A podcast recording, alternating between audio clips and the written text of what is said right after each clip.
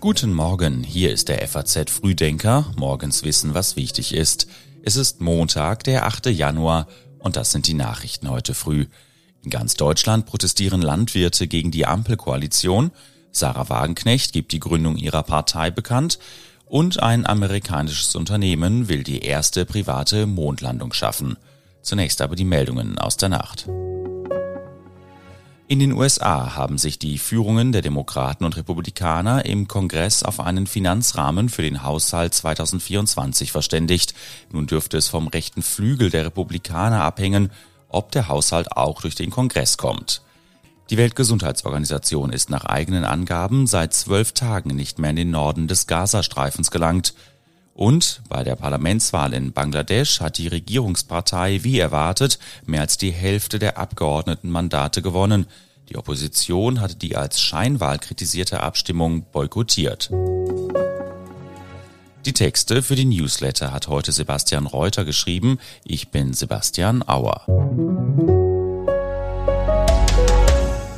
In ganz Deutschland protestieren ab heute die Landwirte gegen die Politik der Ampelkoalition. Dabei hat diese Kürzungen für die Agrarbranche gerade erst zurückgenommen. In mehreren großen Städten wie Bremen, Hamburg, Saarbrücken, Wiesbaden, München und Magdeburg soll es heute sogenannte Sternfahrten mit mehreren tausend Teilnehmern geben. Dort sind dann an zentralen Plätzen auch Kundgebungen geplant. Dazu sollen in mehreren Bundesländern zahlreiche Autobahnauffahrten blockiert werden. Anlass der Proteste ist die Agrarpolitik der Bundesregierung. Allerdings hatte die Ampelkoalition vergangene Woche beschlossen, dass die Begünstigung von land- und forstwirtschaftlichen Fahrzeugen bei der Kraftfahrzeugsteuer anders als geplant bestehen bleibt. Dazu wird der Abbau von Vergünstigungen beim Agrardiesel über mehrere Jahre gestreckt. Trotzdem Unterstützung bekommen die Bauern zum Beispiel von CSU-Chef und Bayerns Ministerpräsidenten Markus Söder. Ablehnung von Radikalität, aber Verständnis und Solidarität mit der Landwirtschaft ausdrücklich. Der Bauernverband hat die Landwirte aufgerufen, nur friedlich zu demonstrieren und nur an genehmigten Aktionen teilzunehmen. Bundesbehörden fürchten unterdessen eine Radikalisierung sowie die Unterwanderung von rechten Gruppen.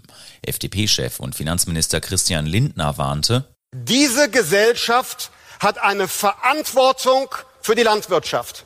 Aber die Landwirtschaft hat umgekehrt auch eine Verantwortung für diese Gesellschaft. Lassen Sie sich nicht unterwandern und instrumentalisieren. Sie haben sich verrannt. Bitte kehren Sie um. Der Präsident des Bauernverbandes Joachim Ruckwied erklärte mit Blick auf die aggressive Blockade einer Fähre mit Wirtschaftsminister Robert Habeck an Bord am Donnerstag, rechte und andere radikale Gruppierungen mit Umsturzgelüsten wolle man auf den Demos nicht haben. Heute wird Sarah Wagenknecht die Gründung einer Partei bekannt geben und das dazugehörige Gründungsmanifest vorstellen. Das Bündnis Sarah Wagenknecht wurde im Oktober als Verein gegründet.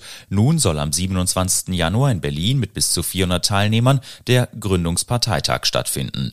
Die Partei will im Juni an der Europawahl teilnehmen und bis dahin geeignete Kandidaten finden und aufstellen. Heute in Berlin wird Wagenknecht dafür gleich zwei selbstbewusste Kandidaten präsentieren, den ehemaligen linken Politiker Fabio De Masi sowie den langjährigen Sozialdemokraten und ehemaligen Düsseldorfer Oberbürgermeister Thomas Geisel. Auch bei den Wahlen im September in den ostdeutschen Bundesländern will die neue Partei dabei sein. Schon im Dezember begründete Wagenknecht den Schritt mit der aus ihrer Sicht schlechten Arbeit der Bundesregierung und der Opposition. Die Ampelregierung, die dieses Land immer tiefer in die Krise führt, weil sie keine Ideen, keinen Plan, äh, auch keine Konzepte hat, teilweise auch gar keine Kompetenz. Diese Regierung braucht eine starke Opposition. Sie braucht allerdings eine Opposition mit seriösen Konzepten. In dem vierseitigen Gründungsmanifest heißt es, man wolle den Gemeinsinn wieder stärken. Die Schlagworte sind soziale Gerechtigkeit, wirtschaftliche Vernunft, Frieden und Freiheit. Zum Thema Energieversorgung heißt es, Deutschland solle durch gelockerte Russland-Sanktionen wieder günstig an Gas kommen. Die Entwicklung innovativer Schlüsseltechnologien solle harte Klimaschutzmaßnahmen überflüssig machen. Die Politikwissenschaftlerin Sarah Wagner hat schon im Sommer eine Studie zum Wählerpotenzial einer Wagenknecht-Partei veröffentlicht. Im FAZ-Interview sagt sie nun, Wagenknecht bediene sich viel beim Populismus. Zum vierten Mal seit der Hamas-Terrorattacke am 7. Oktober besucht die Außenministerin Israel. Es ist der Auftakt einer knapp einwöchigen Reise in den Nahen Osten und nach Südostasien. Gestern kam Baerbock in Jerusalem zunächst mit Präsident Herzog zusammen. Anschließend gab es ein erstes Treffen mit ihrem neuen israelischen Kollegen Katz. Bei den Gesprächen ging es auch um eine Zwei-Staaten-Lösung nach Ende des Gaza-Krieges. Dafür dürfe von Gaza keine Gefahr mehr für die Existenz Israels ausgehen, müsse die Hamas die Waffen niederlegen und müssten die von Iran unterstützte Schiitenmiliz Hisbollah im Libanon und die Houthis im Jemen mit ihrem gefährlichen Zündeln aufhören, so Baerbock. Heute will sich die Außenministerin bei einem Besuch im Westjordanland ein Bild der Lage der Palästinenser dort machen. Am Abend reist sie nach Ägypten, um dort morgen unter anderem den ägyptischen Außenminister zu treffen. Am Mittwoch fliegt Baerbock dann in den Libanon, bevor sie von dort auf die Philippinen, nach Malaysia und Singapur reist. Unterdessen hat Israels Ministerpräsident Netanyahu eine Warnung an die Führung der Hisbollah gerichtet. Sie solle lernen, was die Hamas in den vergangenen Monaten schon gelernt habe. Kein Terrorist sei immun. Die Lokführergewerkschaft GDL ruft ab Mittwoch zum mehrtägigen Streik im Tarifkonflikt mit der Deutschen Bahn auf. Für heute und morgen hatte GDL-Chef Wieselski zuvor schon eine Zusage gemacht. Im Personenverkehr soll der Ausstand am Mittwoch um 2 Uhr beginnen und bis Freitag 18 Uhr dauern. Im Güterverkehr geht es bereits morgen Abend los. Die Bahn habe die Weihnachtszeit nicht genutzt, um mit einem verhandlungsfähigen Angebot Arbeitskampfmaßnahmen entgegenzuwirken, kritisierte die GDL. Die Bahn kündigte rechtliche Schritte an, der Konzern hatte sein bisheriges Angebot zuletzt erweitert und erstmals die geforderte Arbeitszeitreduzierung aufgegriffen. Von dem ebenfalls geforderten vollen Lohnausgleich will der Konzern weiter nichts wissen. Verschärft wird der Konflikt durch eine Klage der Bahn vor dem Landesarbeitsgericht Hessen. Die Bahn geht gegen die Genossenschaft Fairtrain vor, die die GDL im Sommer gegründet hat. Ziel der Leihfirma ist es laut Wieselski, Lokführer von der Bahn abzuwerben und sie zu eigenen Tarifbedingungen an Eisenbahnunternehmen zu verleihen. Die Bahn sieht darin einen Interessenskonflikt und stellt die Tariffähigkeit der GDL in Frage, die aus Sicht des Konzerns nun sowohl als Arbeitgeber als auch als Gewerkschaft auftritt.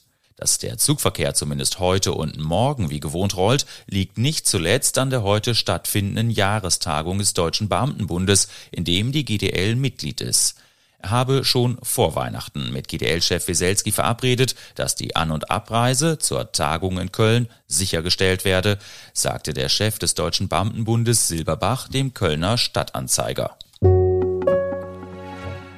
Revolution in der Raumfahrt. Ein amerikanisches Unternehmen will heute den Grundstein für die erste kommerzielle Landung auf dem Mond legen. Eine Rakete soll am Morgen unserer Zeit vom Weltraumbahnhof Cape Canaveral starten. Die Kapsel des Unternehmens Astrobotic soll am 23. Februar dann auf dem Mond landen. Die amerikanische Weltraumbehörde NASA ist finanziell auf die Hilfe privater Raumfahrtunternehmen angewiesen. Mehrere Unternehmen wollen den Mond als Geschäftsfeld erobern. Zuletzt scheiterte aber im April eine private japanische Firma bei einer ähnlichen Mission. Die NASA möchte bei der privaten Mission die Mondexosphäre untersuchen sowie lokale Magnetfelder und die Strahlung. Zudem sollen thermische Eigenschaften und der Wasserstoffgehalt des Materials auf der Mondoberfläche erkundet werden. Geplant ist auch, fortschrittliche Solaranlagen zu testen. In Los Angeles wurden in der Nacht die 81. Golden Globes verliehen, mit dabei unter anderem Leonardo DiCaprio und die deutsche Schauspielerin Sandra Hüller. Großer Gewinner des Abends war der Film Oppenheimer, ausgezeichnet als bestes Filmdrama. Der Film Barbie gewann in der neuen Sparte Blockbuster. Die deutsche Schauspielerin Sandra Hüller ging am Ende aber leer aus. Sie war mit ihrer Rolle in dem Justizdrama Anatomie eines Falls erstmals für einen Golden Globe nominiert gewesen. Nach dem monatelangen Streikstillstand in Hollywood im vorigen Jahr setzten die Globe-Verleiher wieder auf eine Nacht mit Glanz und Glamour sowie einem großen Star-Aufgebot. Die Preisverleihung ist in den vergangenen Jahren wegen Vorwürfen von Bestechlichkeit und mangelnder Vielfalt in den Reihen der Verleiher stark reformiert worden. In diesem Jahr war fast die Hälfte der stimmberechtigten Juroren Frauen. Das Gremium repräsentierte 76 Länder. Und auch das wird diese Woche wichtig. Israel wird wegen Völkermordes angeklagt. Der Staat Israel tritt am Donnerstag und Freitag im Friedenspalast vor den Internationalen Gerichtshof in Den Haag, um sich gegen eine Klage Südafrikas zur Wehr zu setzen. Das Land wirft dem jüdischen Staat Völkermord vor. Denkwürdig ist das Ereignis nicht nur wegen der Schwere des Vorwurfs. Zur Anhörung schickt Israel unter anderem den früheren Richter am obersten Gerichtshof des Landes, Aaron Barak. Schon die Tatsache, dass Vertreter der Regierung in Jerusalem überhaupt vor dem höchsten Gericht der Vereinten Nationen erscheinen, kann man als historisch bezeichnen. Und es startet die Handball-EM. Zum Auftakt der EM im eigenen Land trifft die deutsche Auswahl am Mittwochabend vor mehr als 50.000 Zuschauern im Düsseldorfer Fußballstadion auf die Schweiz. Das Finale steigt am 28. Januar in Köln. Das deutsche Team gehört allerdings nicht zu den größten Titelfavoriten. Das sind vor allem Dänemark, Norwegen und Spanien. Und Thronwechsel in Dänemark. Erstmals seit fast 900 Jahren dankt eine dänische Königin ab. Auf den Tag genau 52 Jahre nach ihrem Amtsantritt gibt Margarete II. am Sonntag das Amt an ihren Sohn Kronprinz Frederik weiter. Dieser wird dann nach dem Thronwechsel König Frederik X. heißen. Ich wünsche Ihnen jetzt einen guten Start in den Tag und in die neue Woche. Mehr Informationen zu den Nachrichten in diesem Podcast stehen wie gewohnt in den Show Notes. Den nächsten FAZ Frühdenker gibt's dann morgen wieder um sechs.